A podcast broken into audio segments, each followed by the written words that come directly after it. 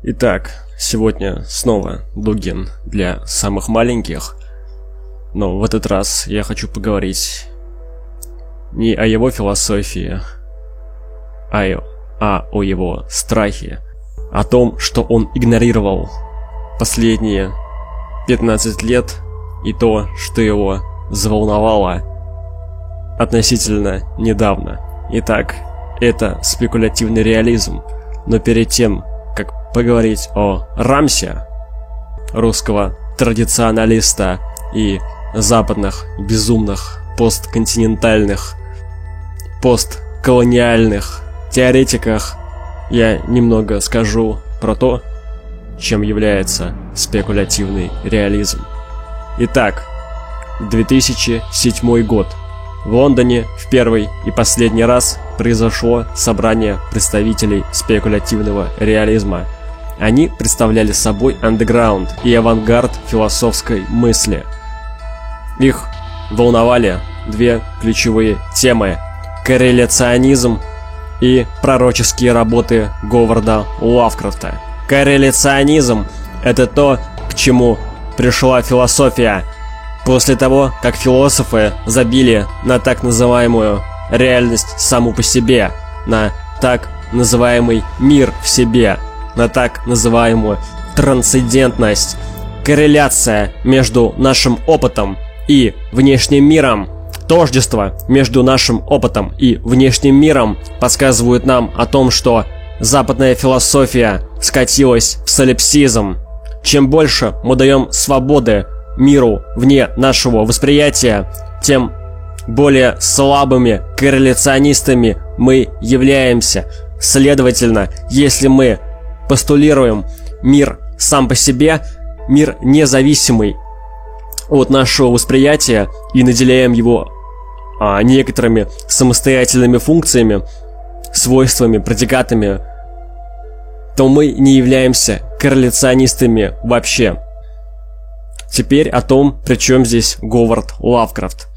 Его работы славятся тем, что в них просвечивается, приближается образ каких-то немыслимых, нереальных чудищ. Именно это является наилучшей метафорой внешнего мира самого по себе, великой реальности вне познающего, реальности, которая ужасает субъекта, реальности, которую субъект не готов – для Дугина это возрождение титанов, антихриста. Итак, ключевой задачей для спекулятивных реалистов было найти ответ на вопрос, как преодолеть корреляционизм. Каждый из философов предложил свою попытку снять проблему. Ответ Квентина Мейясу таков. Доступ к первичным качествам в силах предоставить математика – такой подход возможен при условии принятия декартовской дуальности природы и духа, то есть субъекта и объекта. Проще говоря, постулируется реальность вне человека, и эта реальность может быть познана, ну, точнее, свойства, качества, первичные качества этой реальности, а объектов или того, что наполняет эту самую реальность вне человека, можно познать при помощи математики философ Рай Брасе предложил подойти к проблеме корреляционизма через естественные науки и философию сознания. Грэм Харман решил пойти к проблеме через иррациональное, через эстетику, через интуицию – Таким образом, все эти философы постулируют, что внешний мир, то есть вещь в себе, которая за пределами возможности познания, есть не только для разума, но и вообще для всякой вещи. Внешний мир есть для человека, для кролика, для табуретки. Другими словами, снимается из центра мироздания логос или человек или закон. Эти философы постулируют, что табуретка или кирпич или тот же самый кролик имеют ровно такой же статус, как и познающий человек. И в целом могут познавать и быть познаваемыми не хуже, чем человек, а может быть даже и лучше.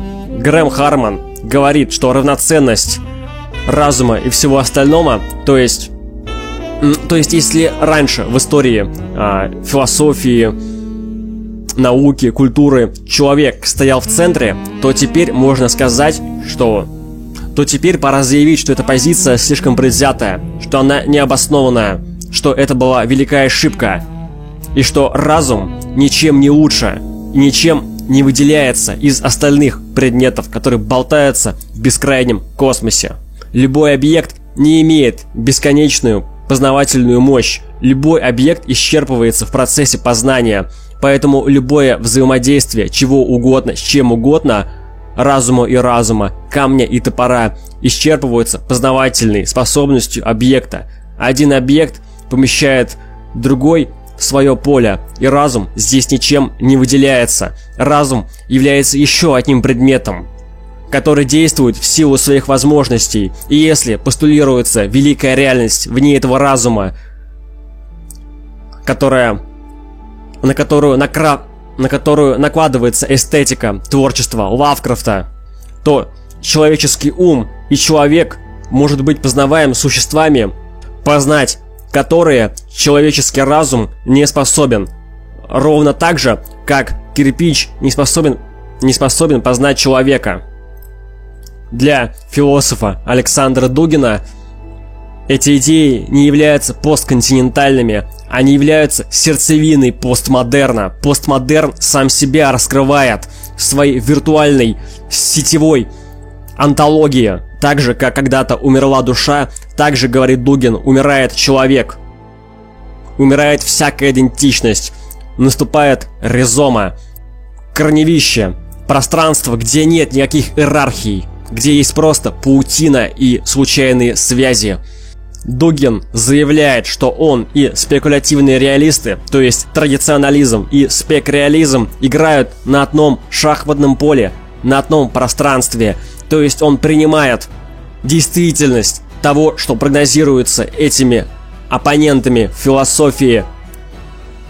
И в этом пространстве, в этом, в этой топике он говорит, что я буду защищать свой вид объектов, а именно разум, душу и идентичность.